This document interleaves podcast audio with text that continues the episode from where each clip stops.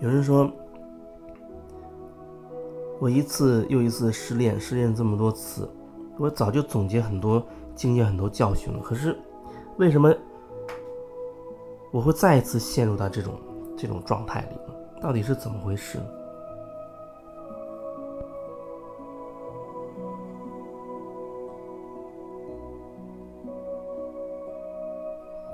然后每一次失恋。或者说，在关系的最后、最后阶段，他都选择可能把跟对方划清界限，然后就此分手。他会觉得，呃，赶紧要开始一段新的感情，这样的话，一切等于就是从零开始了。可是，那真的是从零开始吗？那没有办法，真的是从零开始。你不是一张初始的那张白纸的状态了，你不是一张白纸的状态，每一段感情都。都像一支笔在你这张白纸上乱涂乱画了很多东西，你又没有及时的看看到底画了什么，涂了什么，你又没有去把它清理掉，你怎么可能下一段感情是一张白纸呢？分手的、离婚的，不表示说你在上一段关系当中，甚至之前所有关系当中的问题就此就没有了。很多人他都会误解，会觉得离婚了，这一辈子再也不见面了。啊，分手了，可能再也不见了，那还有什么牵绊？没有什么牵绊了，我再也不会想到这个人，因为我有新的伴侣了。可是事情真的这么简单吗？你跟那个人没有过去的那些点，没有过去的，他就一直都停在那个地方。看起来好像你们之间不再不再见面了，可是你们心中那些结，会因为两个人不见面。就全部都打开吗？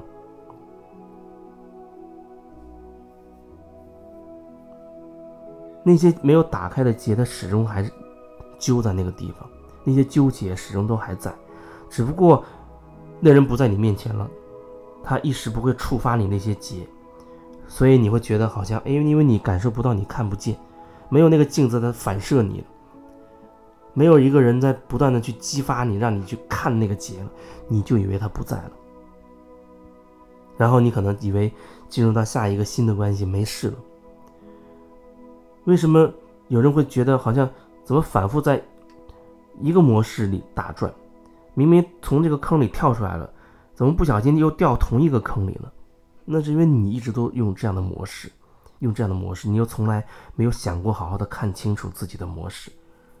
你从这个坑里走出来，带着很多的问题，没有解决的问题。那个人是不见了，好像这个问题一时半会儿不会被触发。可是你进入到新的关系当中，相处一段时间，你发现，哎，有的点他又被激发了，甚至更夸张，好像会变本加厉、更扩大的就给你。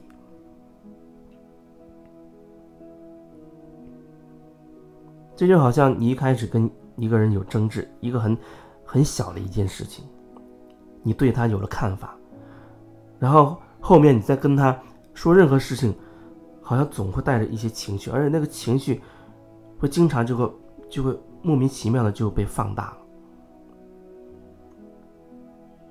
你跟前面的一个人的那那些结，就某件事的那些争论啊，某些观念的纠缠，放到你一个跟新的这个人之间。可能一下子可能就会爆发很多。一开始两个人相处，好像都很平和，都在尽尽量的去掩盖自己的一些不足，或者是觉得自己不好的那那一面，啊，都尽可能的去把自己的美好的东西，甚至要夸大的表现给对方看，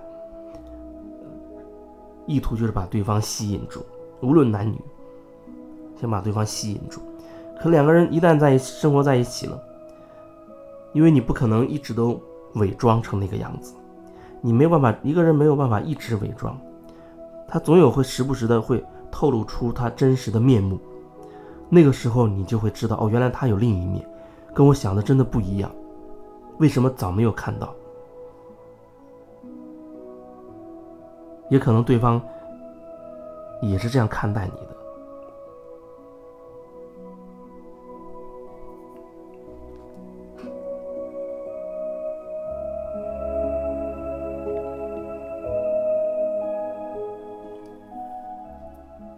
从一个坑跳到另外一个坑，一直都是那个模式。啊，有人觉得那那我已经看清楚了呀，可是看清也解决不了，看清也解决不了。那我想问的就是，你是真的看清楚了吗？你真的看清的话，我觉得它慢慢自然会化解。可是问题就是，你是不是真的看清楚了？看清楚那曾经发生的那些事情，关于自己的那部分，你是不是看清楚了？还是你一直都带着一些批判？因为你早就已经对对方有意见了。你对他已经有看法了。所谓你所谓的看清，更多时候可能只是你带着对他的批判，重新再回顾一次那个事情。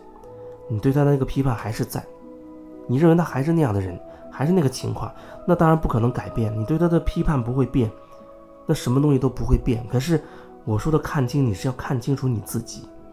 你在那个过程当中有没有你自己忽略的关于你自己的那部分？有些事情你没有讲清楚，有一有的时候你一开始可能，你心中的念头就是偏的，你并不是真真实的表达了你的意图，你为了当时满足自己的一些什么诉求，或者说你根本就是伪装了自己，或者你说一半留一半，导致你想表达的东西被你自己都扭曲了，没有讲清楚，没有讲完整。